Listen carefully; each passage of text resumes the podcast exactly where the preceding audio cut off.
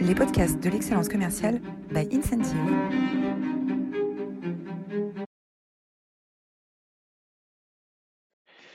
Bonjour à toutes, bonjour à tous et bienvenue pour cette nouvelle édition des Masterclass de l'excellence commerciale. J'ai l'immense plaisir d'accueillir aujourd'hui Franck Rowe. Bonjour Franck. Bonjour Roland. On va parler de management interculturel aujourd'hui. Euh, avant de commencer, merci beaucoup euh, à tous, vous êtes toujours euh, aussi incroyables. Euh, vous étiez un peu plus de 150 inscrits la semaine dernière. Et euh, pour parler de la revanche du cerveau droit, hein, de la créativité euh, de vos équipes avec Marjorie Podmange. Et elle nous a laissé avec cette jolie citation inspirée d'André Malraux, le 21e siècle sera créatif ou ne sera pas. on le voit avec l'émergence de l'intelligence artificielle et des nouvelles possibilités qu'elle offre. Euh, n'hésitez pas à retrouver cette masterclass sur notre, notre chaîne YouTube. Euh, alors, le, les masterclass sont rendus possibles par le support d'Incentive. Incentive, c'est une euh, plateforme qui simplifie le quotidien des managers et qui les aide à digitaliser l'accompagnement et le coaching euh, managérial. Incentive travaille dans euh, d'une dizaine d'industries différentes, une vingtaine de pays, disponibles dans neuf langues. Euh, voilà, n'hésitez pas à contacter nos équipes si vous êtes intéressé par renforcer l'efficacité de vos managers de proximité et leur donner les outils dont ils ont besoin pour être de bons coachs et pour être de bons accompagnants dans les transformations en cours. Euh, voilà, le grand témoin du jour, euh, c'est Franck. Euh, est-ce que, Gloria, tu peux nous faire le portrait de Franck Rowe, s'il te plaît? Bien sûr, Roland, merci. alors, Franck Rowe, vous êtes, conseiller de commerce extérieur et expert des négociations interculturelles. Après un bachelor à l'ESSEC est un master spécialisé en entrepreneuriat, vous faites une thèse de Business Administration et obtenez votre doctorat à l'école de management de Grenoble. Vous travaillez en Amérique du Nord pour Goemar International dans différents pays européens, pour Herman Miller en France et pour Carl Ferry, avant de créer Practical Learning, un cabinet qui accompagne les dirigeants et leur équipe à rendre explicite leurs priorités pour accélérer la réalisation de la stratégie et partager les pratiques de performance dans des contextes interculturels. Après dix ans d'expatriation sur trois continents, vous décidez d'approfondir vos recherches sur les rapports interculturels. Vous êtes l'auteur de plus de 20 ouvrages de référence et vous animez le blog francro.com. Votre ambition à travers votre travail et vos livres, c'est d'engager vos lecteurs de tout niveau hiérarchique de culture à prendre l'initiative de construire un monde plus diversifié, plus inclusif et plus éthique. Vous nous faites l'honneur de votre présence et c'est un plaisir de vous accueillir aujourd'hui. Merci. C'est un, grand, plaisir de, t'accueillir euh, aujourd'hui, euh, aujourd'hui Franck.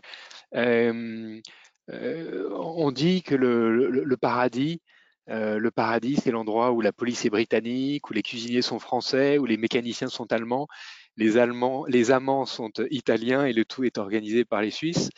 et puis en face de ça, l'enfer, c'est l'endroit où la police est allemande, les cuisiniers sont britanniques, les mécaniciens sont français, les amants sont suisses, et le tout est organisé euh, par, les, par les Italiens.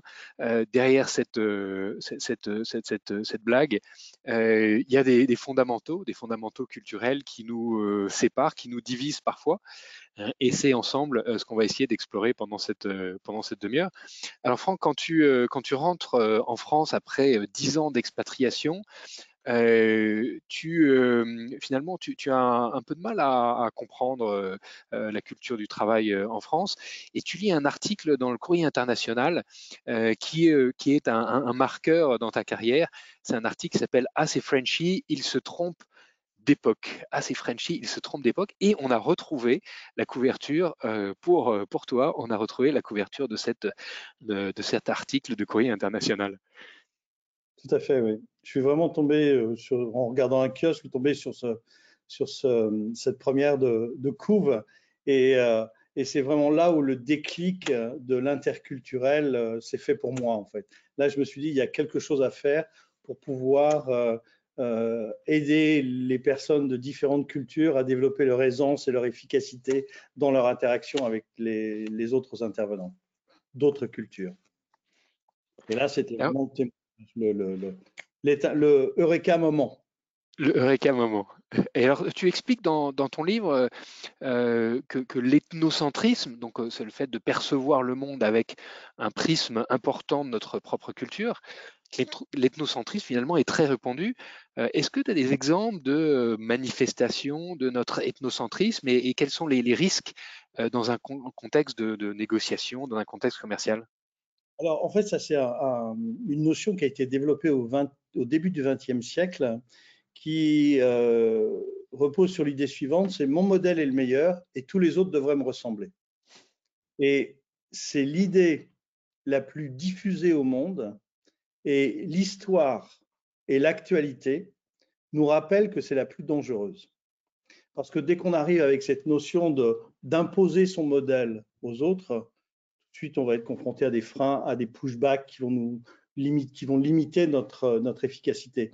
Et ça se traduit de mille et une manières. Ça peut se traduire, par exemple, dans le, euh, on voit beaucoup dans les fusions et les acquisitions et les, problèmes que rencontrent les entreprises, qui sont principalement des problèmes liés aux cultures et à l'adaptation culturelle et à la prise en compte des différentes cultures pour créer un groupe. Et on ne peut pas forcer une culture sur une autre culture. Parce qu'en fait, quand on regarde les cultures, on est confronté à trois problèmes. Et l'ethnocentrisme, en fait, est un, gros révélateur de ça. Le problème, c'est qu'il n'y a pas une définition du concept de culture. Si vous voulez un mot compliqué dans la vie, vous êtes sûr qu'avec le mot culture, vous n'allez pas vous tromper. Et en fait, dans les années 50, donc ça fait déjà 70 ans, il y a deux anthropologues qui ont essayé de définir les, cultures uniquement données par des experts. Ils sont arrivés à plus de 160 définitions. Donc vous imaginez, depuis les années 50, l'eau qui est passée sous les ponts et le, volume de connaissances qui, a été créé. Donc le mot culture, c'est vraiment un mot très relativiste. Le deuxième problème, c'est quelle que soit l'expérience que l'on ait à l'international, on sera toujours confronté à des situations nouvelles et inconnues. Donc il faut garder beaucoup d'humilité pour pouvoir faire face et s'adapter. Et le troisième, c'est qu'on est prisonnier de notre culture. Et c'est Lévi-Strauss qui disait la chose suivante, c'est il est impossible que quelqu'un d'une culture puisse porter un vrai jugement sur une autre culture, parce que son prisme est prisonnier d'un relativisme absolu. Ça veut dire que quel que soit le regard que je peux avoir sur une autre culture, de toute façon, il sera imprégné de, mon identité, de ma culture. Et donc, je vais générer probablement des stéréotypes, des biais qui vont, euh, être mes qui vont dire plus sur mes représentations que d'être une, réelle vérité sur l'autre, en fait. Alors dans ton livre, tu parles de, des forces culturelles. Euh, c'est quoi les forces culturelles d'un pays? Alors ça, les, forces culturelles, en fait, c'est tout, tout, mon travail de recherche doctorale. C'est euh, quand j'ai commencé à travailler sur l'interculturel et sensibiliser les, équipes dans, chez, pas mal de clients, je me suis aperçu qu'il y avait des gens qui résistaient à cette dimension de, culture et d'interculturalité. Et j'ai essayé de, trouver le moyen de, surmonter ce problème. Euh, et, en fait, je suis tombé sur un bouquin, là, là aussi, je suis tombé sur un bouquin américain qui s'appelle The Stuff Americans Are Made Of, et euh, qui décrit les forces des Américains. Malheureusement, dans leur livre, ils n'expliquent pas comment ils sont arrivés à, ce concept de force. Et donc, c'est là où moi, j'ai fait tout un travail de, recherche pour euh, identifier les, forces, pour pouvoir identifier les forces des cultures et puis les, les, représenter. Et en fait, ce qui se passe, c'est que quelles que soient nos appartenances culturelles, on arrive avec ce qu'on appelle un bagage invisible, qui est un bagage totalement implicite, qui fait partie de nous, qui fait partie de qui on est, mais qu'on va amener dans nos échanges, dans les conversations avec nos interlocuteurs. Et ce bagage invisible, en fait, ça sous-tend des comportements, ça sous-tend des pratiques et des façons de faire. Et il est important de pouvoir les, révéler, les prendre en compte pour pouvoir se dire, bien, qu'est-ce qui anime chaque culture en fait? Quels sont les points clés qui animent chaque culture? Et l'idée, par rapport à ce que je vous disais tout à l'heure, c'est pas de dire euh, moi je vais définir les, forces des Américains ou des Anglais ou des Italiens. Je ne peux parler que des forces des Français. Et je ne peux qu'écouter avec beaucoup de respect ce que les Italiens disent ensemble à propos de leurs forces, ou les Anglais, ou les Chinois, etc. Et à titre d'exemple, je peux vous partager quelques exemples de, forces culturelles. Les, voilà ce que disent les Américains dans ce livre euh, qui s'appelle The Stuff Americans Are Made Of. Ce qui fait leur force, c'est quand on demande à des Américains ce qui est vraiment important, ils sont en général d'accord sur les idées que je vais vous présenter. C'est l'impatience vis-à-vis du temps. Le truc, on le veut hier. La poursuite de rêves impossibles. Ils vous disent qu'il n'y a rien de plus américain que d'aller sur la Lune. L'acceptation des erreurs. Il n'y a que les gens qui font rien qui font pas d'erreurs. La focalisation sur ce qui est nouveau. Dites-moi quelque chose que je ne connais pas. La volonté d'avoir des choix. Quand vous vendez à des Américains, essayez pas d'avoir une solution parfaite, mais plutôt des options et impliquez-le dans la création de la solution finale avec les différentes options que vous pouvez lui proposer.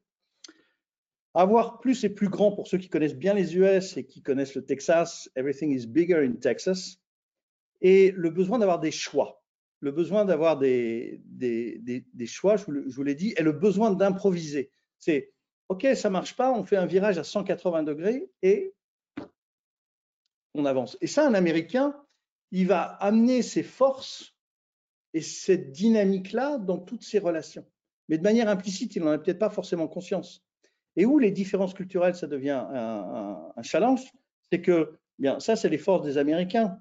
Mais qu'est-ce que disent les Français par rapport à leurs forces? Alors, on pourrait passer, c'est un exercice qui prend pas mal de temps, mais le, consensus général, nous Français, c'est le doute comme méthode. On est, je ne sais pas si on est les champions du monde du scepticisme, mais le doute comme méthode, c'est quand même un point important. L'importance de la qualité de la vie, la recherche de la perfection. On ne se donne pas beaucoup le droit à l'erreur la différence entre le process et l'objectif, la différence entre la règle et la loi, le sens de l'honneur, c'est-à-dire on se comporte d'une manière qui est cohérente avec qui on est. Et puis cette notion d'universalisme à laquelle on est très attaché sur euh, la notion des droits de l'homme. Et en fait, ça, c'est des, des, des dynamiques qui nous animent, moi j'appelle ça des forces ou des moteurs, c'est des dynamiques qui nous animent, mais qu'on amène dans nos relations internationales. Et où ça devient difficile, c'est comment on va concilier les forces des Américains, l'impatience vis-à-vis du temps, où ils veulent le truc hier, et notre force qui est le doute comme méthode, où on a besoin d'aller au pourquoi pour pouvoir avancer et puis avoir créé toutes les conditions de succès. Et donc c'est là où les, différences culturelles deviennent importantes et difficiles à, gérer parce qu'il y a, ces, dynamiques qu'on amène tous qui sont très différentes.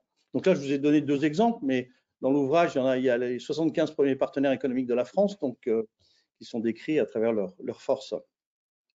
Très complet et, passionnant. Euh, tu parles aussi de, traits culturels et de moteurs culturels. Est-ce que tu peux nous aider à comprendre la différence? Les, traits culturels, en fait, c'est qui on est. C'est qu'est-ce qui nous représente. C'est euh, quelles, sont les, quelles sont nos caractéristiques. Alors que les moteurs ou les forces culturelles, les moteurs et les forces, c'est deux mots qui sont synonymes. C'est vraiment qu'est-ce qui, qu'est-ce qui fait notre force qu'on partage tous, dans lequel on se reconnaît. Donc, euh, euh, si on, parle de, traits culturels, on essaie plus de décrire qui, qui l'on est, alors que si on parle de force, on essaie de décrire ce qui nous anime. Et la question, elle est, elle est difficile parce que ça, demande vraiment de se poser, de réfléchir, enfin de, construire un consensus. Donc, c'est deux, deux approches différentes en fait, et, complémentaires. Donc, le trait, c'est mon identité. Ah euh, et le, et le, moteur, c'est euh, euh, la dynamique, euh, ce qui me donne de l'énergie, c'est ça? Ce qui nous anime. Ce qui nous anime. Qui nous anime. Qui nous anime. Alors, dans, dans, quelle, dans quelle situation est-ce qu'on peut identifier, révéler un, un, problème, une, une, difficulté C'est quoi les révélateurs, notamment dans un, un, environnement de négociation ou de management d'une équipe interculturelle?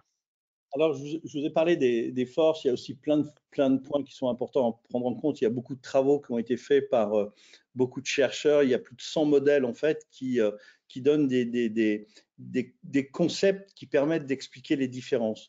Alors, les principaux, et pour ceux qui s'intéressent au sujet, vous les connaissez tous, c'est Edward Hall, Hofstede, Trompe-Nars, etc., Globe, enfin, les différents modèles. Mais, euh, par exemple, ça, c'est des, dimensions comme la relation au temps d'une culture à l'autre, on n'a pas la même relation au temps. Et c'est important de prendre ce point en compte parce que, euh, bah, par exemple, vous traitez avec des Américains, la notion de temps, c'est vraiment important. Donc, il faut s'adapter. Il ne faut pas arriver en retard, tout simplement. Il y a des modes de communication qui sont différents et ce n'est pas un problème de langue. Il y a des, euh, par exemple, entre les Anglais et les Américains, ils ont des modes de communication très différents.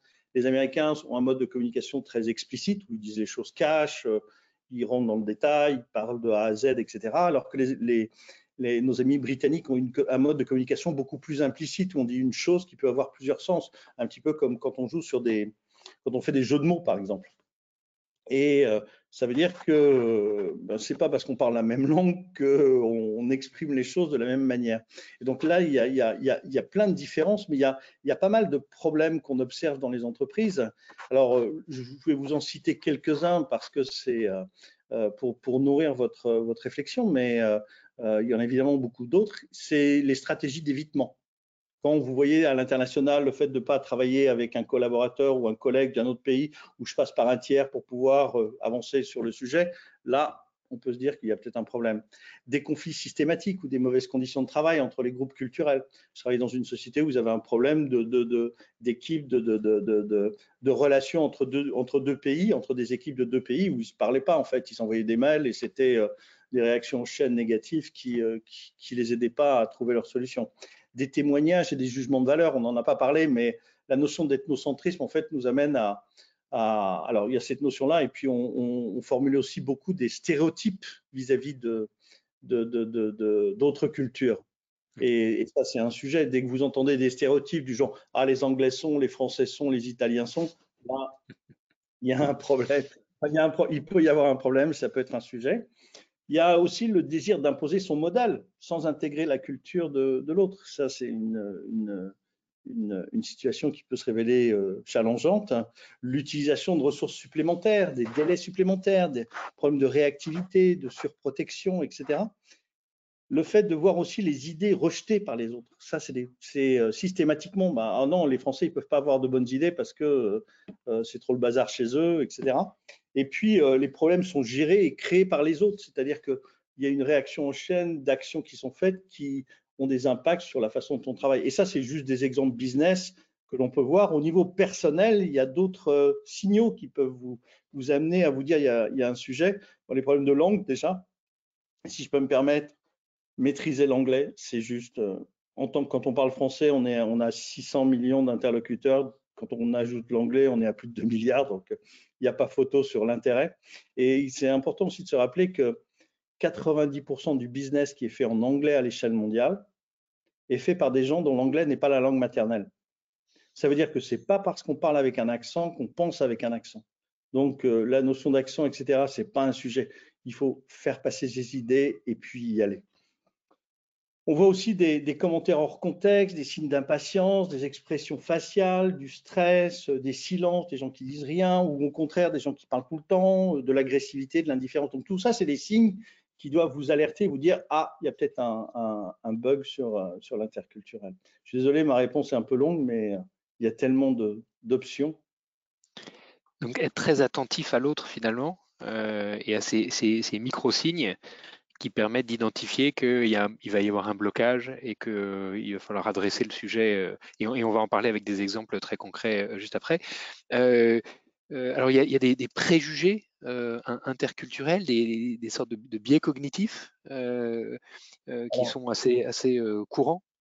Oui, alors il y a tout ce qui est la, notion de stéréotype, de, de, jugement de valeur sur les autres. Alors, il y avait un, deux, auteurs qui avaient écrit un, bouquin, je crois que c'était dans les années 80, ça date pas mal, qui disait, alors je me souviens plus, il y avait euh, Gruer et puis un autre auteur, je me souviens plus de leur nom, il disait le, les stéréotypes, en fait les jugements de valeur vers les autres cultures, ça autorise l'hostilité sans culpabilité. Et en fait, c'est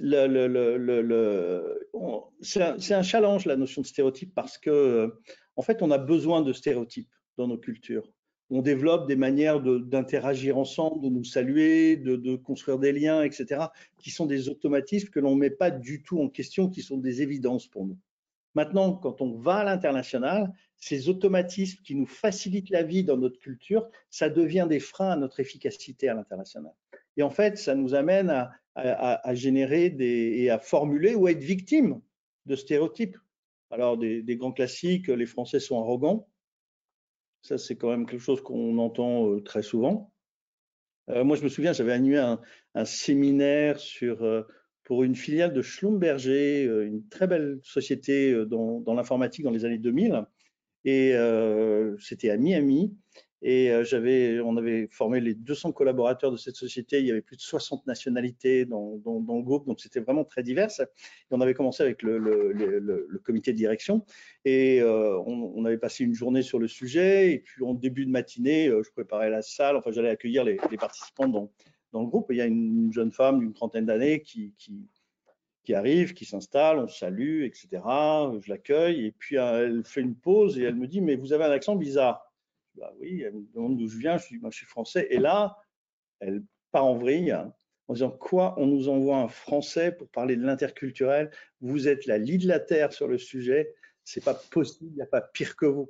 Bon, ma journée commençait bien. Je, je vais peut-être vous montrer qu'il y a peut-être un espoir. Donc on fait notre session, etc. Et puis euh, dans l'après-midi, elle vient me voir. Elle me dit bon, je suis désolé, j'étais un peu cash ce matin, mais euh, vous êtes grave. Quoi. Donc, euh, bah, il faut, avoir beaucoup d'humilité pour, euh, parler du, sujet de l'interculturel. Donc, cette notion de stéréotype, en fait, c'est vraiment, faut être vigilant à pas les exprimer vis-à-vis des autres. Et puis, dès qu'on est victime de stéréotypes, eh bien, c'est de, de, bien comprendre, en fait, qu'est-ce que ça veut dire dans la culture de l'autre. Parce que ça reflète, en fait, une façon de voir les choses de, l'autre. Alors, il y a un travail génial qui a été fait. Je ne sais pas si euh, vous pouvez faire le lien, enfin, je vous encourage à, faire le lien. C'est de Anton Svetkov, qui est un bulgare, qui a écrit un bouquin qui s'appelle, enfin, plusieurs livres qui s'appellent l'Atlas des préjugés. Et c'est des perceptions croisées de tous les stéréotypes de tous les peuples les uns envers les autres. Et c'est extraordinaire. Il y a deux journalistes, les, journalistes du, Der Spiegel, quand ils sont tombés sur ce bouquin, leur commentaire, c'était on s'est jamais autant marré que depuis Astérix. Donc c'est vraiment extraordinaire. Et là, vous avez un résumé global de tous les stéréotypes qu'il y a de tous les peuples les uns vis-à-vis des autres, c'est juste euh, un régal. Donc je vous encourage vivement à, à approfondir ce sujet. Anton Svetkov, et c'est euh, en anglais, je crois que c'est euh, The Atlas of Prejudice. Donc, ça doit être l'atlas des préjugés. Mais c'est un sujet qui est extrêmement important. Le, essayer de, si enfin, de cette petite intervention que, que, nous avons ensemble, si vous avez une idée à retenir, c'est ne pas juger tout de suite. C'est essayer de comprendre le sens du comportement dans la culture de l'autre. Et si vous arrivez à bien cerner ça, euh, je pense que vous, ça vous aidera dans, toute la, dans toutes vos démarches euh, à l'international. Alors pour être, euh, pour être euh, très concret, euh, on a pris ensemble trois exemples et on va essayer de, tu vas essayer de nous faire réfléchir sur, sur ces trois exemples. Le premier exemple, c'est une relation franco-allemande. Et dans une relation franco-allemande, l'approche directe, structurée du collègue allemand peut sembler abrasive dans les réunions d'équipe euh, et on aimerait euh, inviter notre collègue à être, à être moins direct. Oui. Alors, bah, ça, c'est un, un, sujet. C'est en fait quand on, quand on, quand on aborde les, les, les, les, différences culturelles dans les relations, il y a les bonnes pratiques qui sont importantes à prendre en compte. C'est déjà de, de, de, parler des cultures de manière constructive. Ça, c'est le premier sujet.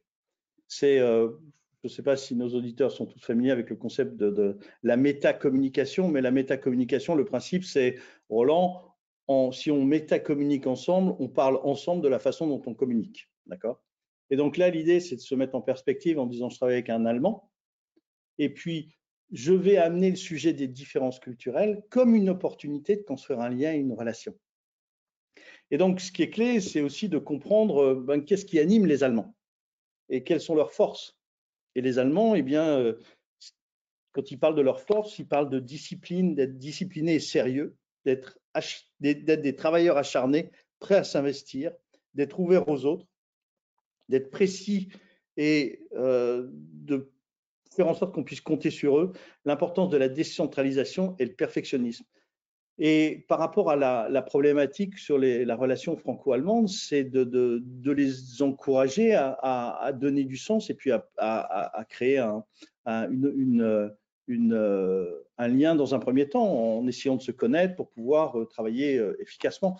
Donc, c'est de, parler des différences de manière très simple et puis de, mentionner le fait que bah, moi, français, on a certaines façons de faire, vous, Allemands, vous avez d'autres façons de faire. C'est important qu'on soit sensible à nos pratiques et qu'on puisse travailler euh, de manière euh, conjointe de la manière la plus efficace possible.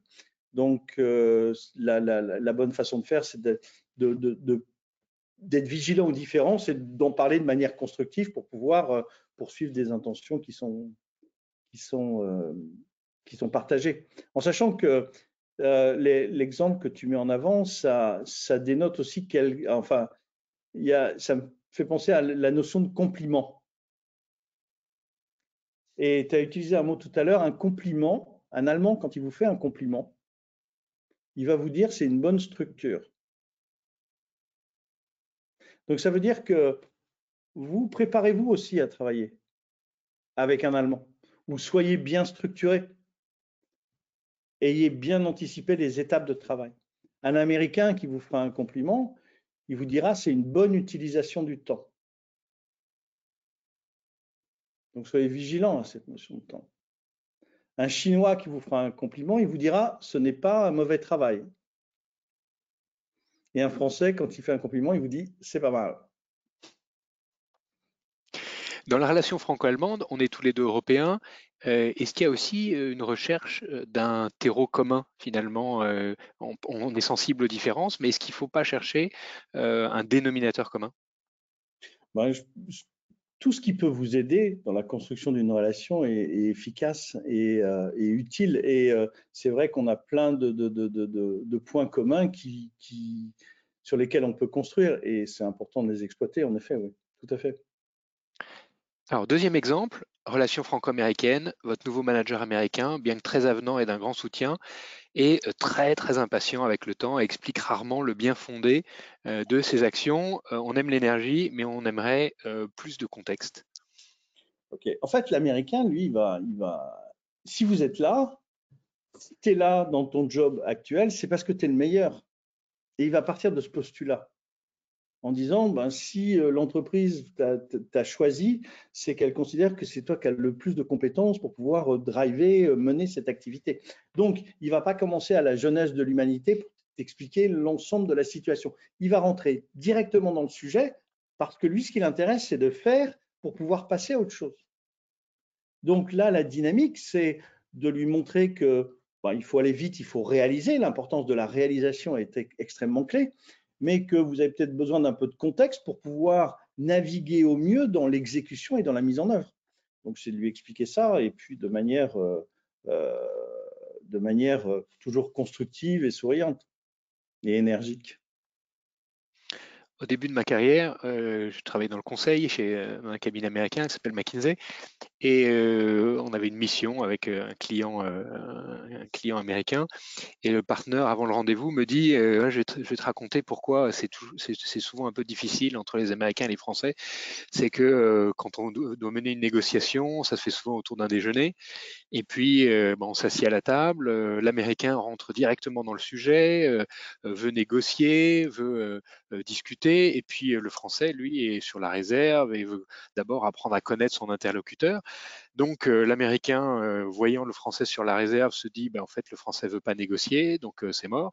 Et donc l'Américain se replie. Et puis au moment du dessert, quand le Français est enfin un peu à l'aise après avoir après avoir échangé, partagé, discuté de, vie personnelle, et quand le, Français enfin veut rentrer dans la négociation, l'Américain est, fermé. Finalement, ce, rapport au temps, il est très important entre les Américains et les Français. C'est clair, et, en fait, tu, mets en avant aussi un autre point, ce qui est la notion de relation en chaîne, et notamment sur la base de stéréotypes et d'idées préconçues sur l'autre. C'est que c'est un enchaînement de situations et de croyances qui vont générer un, écart. Et c'est là où il faut être vigilant sur les différences culturelles, c'est de, prévenir ça en, montrant son intention, c'est parler des cultures et la diversité culturelle, c'est une super opportunité de construire un lien rapidement pour pouvoir montrer du respect et puis euh, faire, faire travailler un, principe extrêmement important qu'on connaît tous en, négociation, c'est cette notion de réciprocité qui est extrêmement claire. Et ça, c'est vraiment clé. Et c'est en fait la différence culturelle, c'est une opportunité de construire des liens, notamment dans la vente. Ça, c'est vraiment important. Parce que si votre interlocuteur, il, observe que vous êtes conscient, vous êtes vigilant, vous êtes attentif et respectueux, il va considérer que euh, ben, vous êtes facile, c'est facile de travailler avec vous. Et puis, ça va lui donner qu'une chose, qu'une envie, c'est de continuer à le faire. Quoi. Troisième exemple, relation franco-chinoise. Votre partenaire chinois semble accepter des délais très courts, mais vous n'êtes pas sûr de, sa capacité, de la capacité de son entreprise à la respecter. Vous aimeriez valider que les conditions du contrat sont bien claires et acceptables pour lui. Alors, là, si on revient sur les, forces des Chinois, il y, a, un certain nombre de points. Ce qu'ils vous disent, ce qui fait notre force, ce qu'ils vous, ce c'est l'harmonie euh, et pas l'uniformité. Les travailleurs acharnés, notamment sur l'exécution, pas perdre la face, c'est extrêmement important. Se concentrer sur les progrès à court terme, c'est du résultat court terme. Gentillesse et sens de la relation personnelle, c'est ce qu'ils vous disent. Hein. Sens de l'équité, sens de la famille et de la communauté, respect des aînés, sens de la hiérarchie, compétitif de manière subtile. parle aussi de, de, de l'appartenance, un gros sens de l'appartenance et du collectif. Et euh, il y a aussi cette notion de, je ne sais plus où j'avais vu ça, euh, c'est cette notion de culture du loup et de la meute. Et en fait, sur la notion de ténacité, d'agressivité de, de, sans faille, de collectif, etc. Et ce qui est clé dans toute relation, c'est de, là aussi, de construire la, la relation et d'essayer de construire une relation sur le long terme. Et surtout, de ne pas, pas perdre la face il y a une, une théorie qui, est, qui dit que si vous connaissez six personnes en Chine, vous êtes tranquille. Vous avez trouvé une bonne façon de construire vos réseaux, etc. Et donc, c'est de vous attacher à la construction du lien, de la relation et à surtout respecter, faire en sorte que chacun ne perde pas la face. C'est vraiment une, une bonne pratique. Et puis d'être d'être toujours bienveillant. Et j'avais un, un, patron qui disait qu'il faut être agressivement patient. Agressivement patient.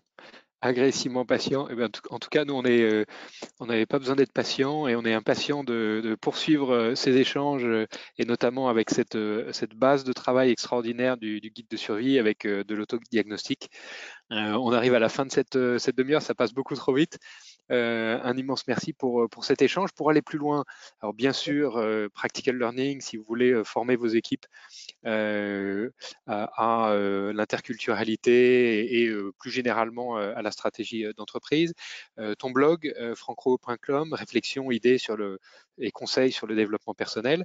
Et puis, les, les, ouvrages que tu mentionnais, The Stuff Americans Are Made Of, par Josh Hammond et James Morrison. Euh, et puis l'Atlas des préjugés de Yanko euh, Tsvetkov, euh, avec plusieurs, plusieurs éditions, je crois. voilà, Atlas des préjugés, Yanko Tsvetkov, un excellent cadeau pour prochain anniversaire ou pour Noël à la fin de l'année. voilà, si vous voulez poser des questions, vous pouvez les faire directement sur l'interface de GoToWebinar et Gloria va nous les partager. Gloria, est-ce qu'on a des, questions de nos auditeurs? Ah, Merci Roland. Oui, effectivement, on a beaucoup de questions pour cette masterclass. Euh, alors, question de Philippe. Pouvez-vous élaborer un peu sur la différence que vous faites entre règles et lois? La règle et la loi, c'est la, loi, c'est ce qui a ce qui a été édicté, ce qui a été euh, fait par le, notre constitution. Et la règle, c'est nos pratiques, en fait. La loi, c'est euh, traverser dans les clous, et la règle, eh bien, c'est nos pratiques. Et euh, on, joue sur ces deux notions-là, en fait.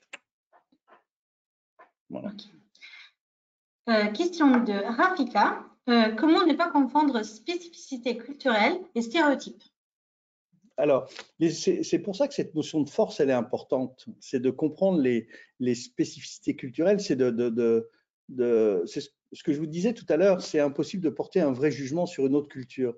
Donc, c'est de s'intéresser à l'autre et de prendre pour argent comptant ce qu'on vous dit, euh, qu'est-ce qui fait notre force en fait. C'est de, de, se réfréner d'avoir un jugement. Vous pouvez revenir sur la question? Vous pouvez, Gloria, relire la question? Oui, euh, comment ne pas confondre spécificité culturelle et stéréotypes? Et donc, euh, les, spécificités, en fait, c'est à la fois les forces et puis les, caractéristiques de la culture. Et les stéréotypes, c'est les jugements que des gens d'autres cultures vont faire à propos de notre culture.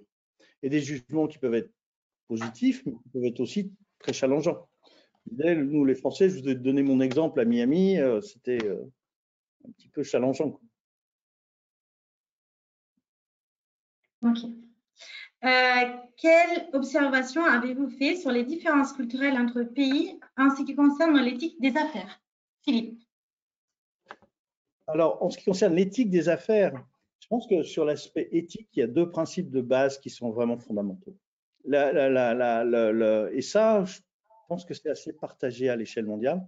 C'est la notion d'intérêt personnel éclairé. C'est-à-dire que j'agis d'une manière qui répond à mes besoins, mais j'anticipe aussi le fait que ça va permettre de répondre à vos besoins et que ça va bénéficier à la collectivité. Donc ça, c'est cette notion d'intérêt personnel éclairé. J'agis pour mon intérêt, mais je prends aussi en compte vos besoins et je prends aussi en compte la collectivité. Et il y a toute une dynamique RSE associée à ça. Ça, c'est le premier principe. Et ça, on le retrouve quelles que soient les cultures, les nationalités, les Et puis le deuxième principe, c'est je fais pas à l'autre ce que j'ai pas envie qu'il me fasse. Et donc c'est vraiment un truc de base, mais c'est vraiment très important. Et une fois qu'on est ancré sur ces, sur ces deux principes-là, eh bien, euh, euh, on le sait, dans toutes les négociations, il y a une, il y a une zone interdite. Et euh, il y a un espace où on n'ira pas. Ça peut être des conditions de prix, des formalités, des, enfin des, modalités. Mais il y a des principes sur lesquels vous n'allez pas, euh, pas transiger. Et si on vous met dans une situation où vous êtes acculé, eh bien, c'est non. C'est non parce que les conditions ne seront pas réunies pour pouvoir faire en sorte que ce soit mutuellement bénéfique. Et la seule bonne relation professionnelle, personnelle qu'on peut avoir, notamment dans le monde du travail, c'est de construire des relations mutuellement bénéfiques. Et, euh, si on n'est pas dans ce trip-là, euh, bah, je pense que c'est pas, pas bien de jouer, quoi. C'est pas les bonnes règles. C'est clair. Euh, question de Laurent. Avez-vous un exemple de relation avec la culture japonaise? Alors, avec le, Japon, je, je, donne des cours dans une université japonaise qui s'appelle Asia Pacific Ritsumeikan à, à Beppu, c'est dans l'île de Kyushu au sud du Japon.